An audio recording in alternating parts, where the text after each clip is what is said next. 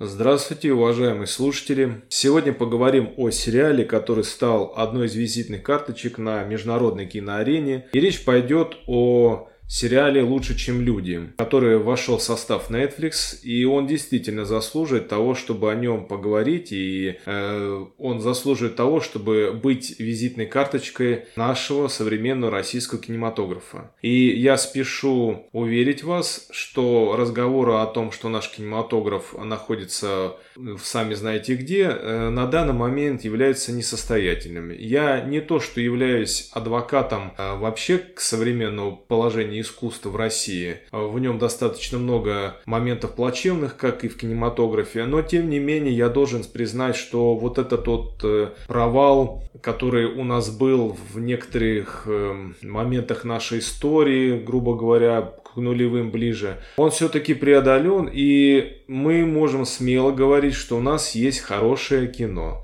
Для тех, кто считает, что его нет, я советую просто оторваться от э, центральных телеканалов и зайти банально в интернет, э, на тот же Netflix, и посмотреть у нас масса неплохих фильмов. И в том числе и сериалов. Вообще нужно учитывать, что Э, сами по себе сериалы из, э, так скажем, несерьезного жанра, коим они долгое время были, уже давно преобразовались, наверное, как раз-таки самый осмысленный киножанр. Даже порой полнометражные фильмы не привлекают внимание зрителей так, как это делают сериалы. И дело даже не в том, что мы здесь можем э, как бы более э, плотно, что ли, обратиться к тому или иному характеру персонажа, раскрыть его. Нет, дело в том, что очень много смелых задумок, по-настоящему философских идей как раз таки сейчас реализуются в сериалах.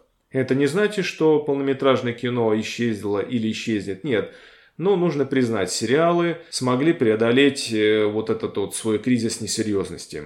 Итак, лучше, чем люди. На мой взгляд, это самый удачный из сериалов, который у нас был. И даже не только в жанре фантастики, а в принципе. Э, по сути, это такая твердая научная фантастика. И для меня лично было приятно увидеть то, что наш фантастический сериал вышел на международный уровень. И вышел на международный уровень не только за счет просто там сюжета или игры актеров, а вышел на международный уровень еще благодаря тому, что он является таким вот э, классическим жанром. И этот сериал является твердой научной фантастикой. То есть здесь были соблюдены все каноны этого жанра. Это science fiction в чистом виде. Начнем с того, что уже начало сериала интригует, а начинается он с цитаты трех законов робототехники Азика Азимова. Это уже говорит о том, что готовился он не профанами, а людьми сведущими, понимающими, о чем будет идти речь. Да и сама тема, она вроде бы как коснулась роботов, но больше всего она коснулась нас с вами, э, даже не только современных российских проблем. А здесь коснулась, наверное, общечеловеческих проблем в целом. И я сейчас поясню, о чем я. Лучше, чем люди, сериал о роботах, точнее об андроидах, или нет? В первую очередь, это сериал о людях. Да, это звучит пафосно, но так и есть. При этом уже в первой серии заметно, что создатели сериала не побоялись поднять злободневные темы. Например, в новомодном ток-шоу обсуждает измену мужчины с ботом, ну так называют в сериале андроидов. Ток-шоу замечательно обыгрывается сатирической стороны, чего стоит только фраза «в нашей высокодуховной стране» со стороны одного из спорщиков. Но вы сами понимаете, о чем речь. И я должен сказать, что в нашем искусстве политическая сатира, таких вот, э, как, например, сериалы, комедийные шоу, она настолько острая, и как это было заведено всегда у нас в стране, такие жанры, которые признаны вроде как бы несерьезными, поднимают настолько серьезные вопросы. И это все проходит мимо нашей негласной цензуры. Хотя не так уж и много фантастического изображено в этом будущем. Скажем так, это даже не то чтобы будущее, а такое альтернативная реальность, в которой робототехника, андроиды развились, наверное, покруче, чем наши с вами смартфоны. Правда, конечно, не обошлось без скрытой рекламы, которую так любят пихать в нашем кино, когда бот называет себя Арисой. Хотя, конечно, создатели утверждают, что это не аналог Алисы Яндекса, но с другой стороны, а почему бы и нет? В принципе, это неплохая наша отечественная разработка, которую нужно доводить до ума, я имею в виду Алису, и она может смело конкурировать с западными аналогами, ну почему бы и нет. С другой стороны, возможно, это какой-то такой своеобразный степ. Не могу сказать, что сериал везде ровный, где-то есть, конечно, свои недочеты, претензии есть к игре главного актера, но я не могу сказать, что и зарубежные аналоги уж прям у нас такие идеальные. В последнее время очень много в зарубежных сериалах идет крен в такую вот, э, я бы это назвал социальной рекламы и в такой вот популизм вокруг определенных политических э, проблем. Ну, вы понимаете, о чем я. Но, тем не менее. Начинается э, с истории о секс-индустрии в сфере робототехники андроидов. Ну, сразу некоторые скажут, что за озабоченность и прочее. Ну, давайте будем откровенны. Многих интересует эта тема. И многие, наверное, ждали бы прорыва в технологиях именно в этом. Но, э, как было тонко показано, э, здесь все не заостряется, если говорить о том же сексе, не заостряется на только на похоти. Здесь как раз речь идет о чувстве одиночества, которому мы испытываем многие, потому что ну, притереться к другому человеку сложно, кому-то сложно преодолеть свою робость, либо комплексы, которые были привиты его родителями или сверстниками. А здесь как бы у него есть шанс, ну а собственно, почему бы и нет. Но это другой разговор. А пока что дело тут в чем? Э, в самом начале фильма один из рабочих тайком пытается удовлетворить свою похоть человекоподобным роботом, но тот дает отпор и насильник-неудачник погибает. Как потом выясняется, э, этот самый андроид не так уж и прост. Во-первых, его завезли, обходя определенные юридические процедуры, да и сам андроид, возможно, уже ранее кого-то убивал. Далее Ариса, андроид-девушка, э, начинает демонстрировать нам постепенно человеческие черты. Становится странно, даже местами страшно. Ты как бы понимаешь, вот он, андроид, э, он пытается заботиться о маленькой девочке, далее по фильму мы это видим, или преследовать ее. Здесь создатели так вот неплохо обыграли эту ситуацию, и здесь я бы сравнил, наверное, вот эту задумку с фильмом, очень, кстати, замечательным фильмом «Превосходство» Джонни Деппом, где показаны человеческие предрассудки, мешающие адекватно воспринять и принять эти новые технологии, принять новые формы жизни, новый образ мышления. Все это в итоге приводит, э, знаете, к таким вот почти э, религиозным воззрением и к такому вот э, холивару в итоге новейшая технология и личность погибают из-за банальных предрассудков. Вот и здесь, в сериале, непонятно, стоит ли опасаться этой ситуации, либо же это наши предрассудки. Это очень интригует, и я должен сказать, что ну, это достаточно интересно. Э, здесь я бы, наверное, ну не то, что провел аналогию, но э, как-то так совпало, что лучше, чем люди, примерно, примерно вышла в один период с воспитанными волками. И здесь как бы понятное дело, что вот «Воспитанные волками», сериал, о котором мы, кстати, поговорим, э, является более высоким уровнем, все-таки Ридли Скотт и прочее, и более, может быть, он философский такой. Но знаете что, я посмотрел оба сериала, и я бы отдал предпочтение несмотря на то, что меня многие как бы обвиняют в западничестве, я бы отдал предпочтение нашему сериалу «Лучше, чем люди». Он действительно лучше, чем «Воспитанный волками». Как ты относишься к роботам? Так ты, наверное, относишься к другим людям. А в данном случае еще один очень классный, деликатный момент, который был в сериале показан, это то, что андроиды – это как зеркало. Ну, знаете, э, как, э, грубо говоря, человек относится, например, к своим в древности крепостным или к рабам, э, так он относится, наверное, к любому тому, кто в отношении кого он может свою силу продемонстрировать.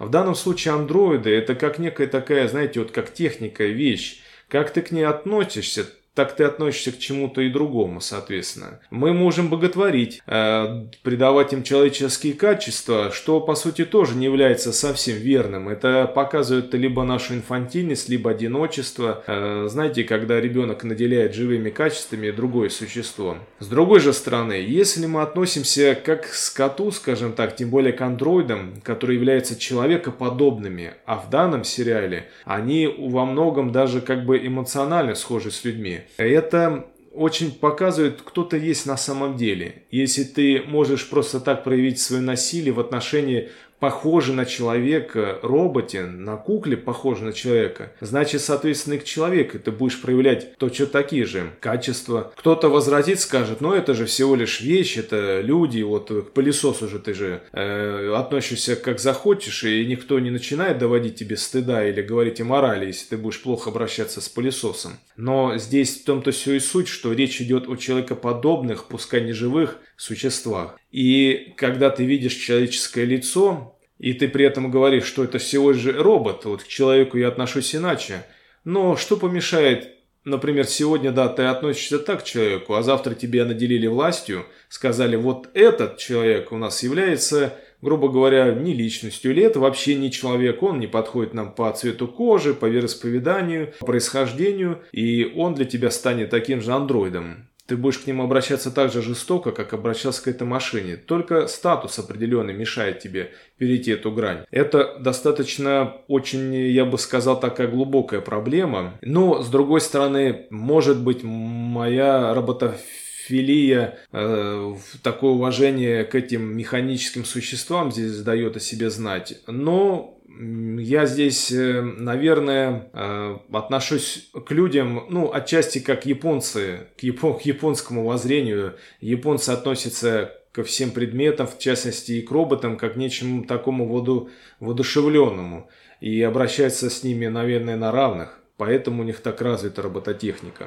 Итак, что же вы будете делать, если у вас подчинение андроиды, трудяги, с которыми вы обращаетесь как хотите? Вы будете извращаться и насиловать, командовать, наказывать? Попытайтесь понять, в чем их человеческое.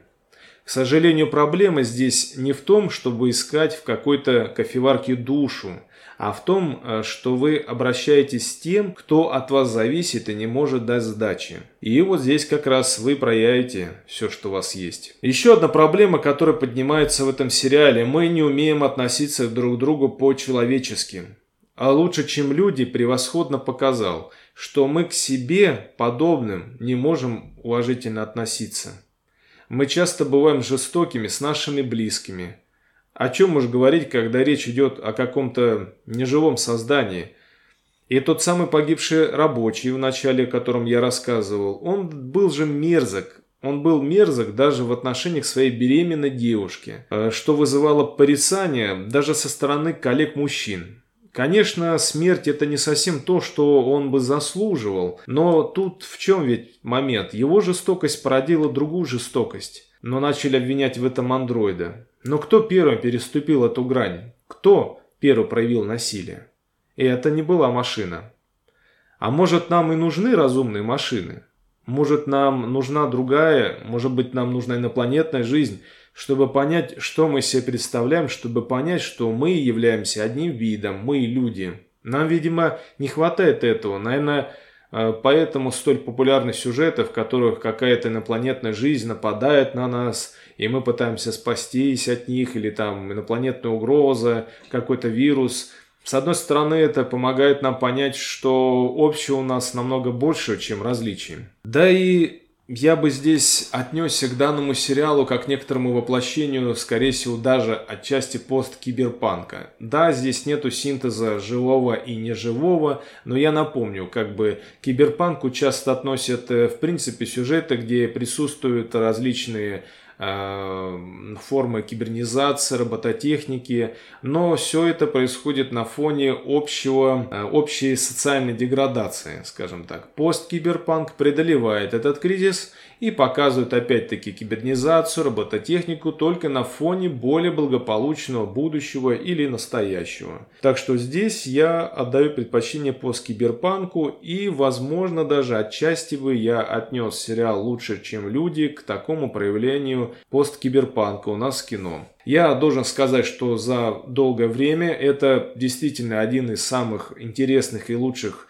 сериалов и вообще фильмов в нашем российском кинематографе, которые я видел в целом, и уж точно лучший из жанра фантастики. В нем прекрасно все. Сюжет, э, задумка, игра актеров и то, что он выдержан в строгом э, жанре научной фантастики. Просто в лучших традициях корифеев этого жанра. Я бы даже смело сказал, что э, здесь проявились какие-то, наверное, юношеские впечатления таких вот мэтров, как Азимов, Клиффорд, э, Саймак, э, Ханлайн, Брэдбери. Я рекомендую вам обязательно его посмотреть.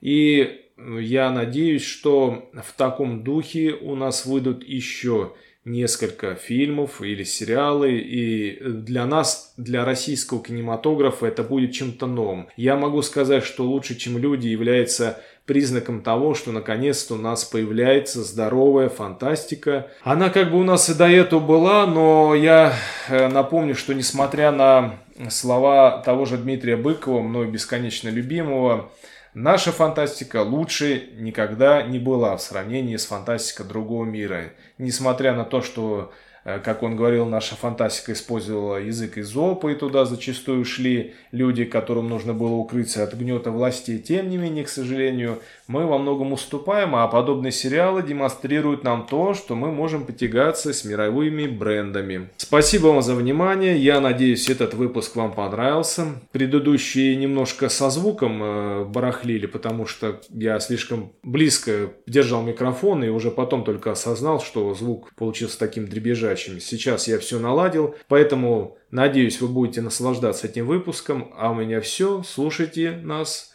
читайте, подписывайтесь на нас и всего вам хорошего.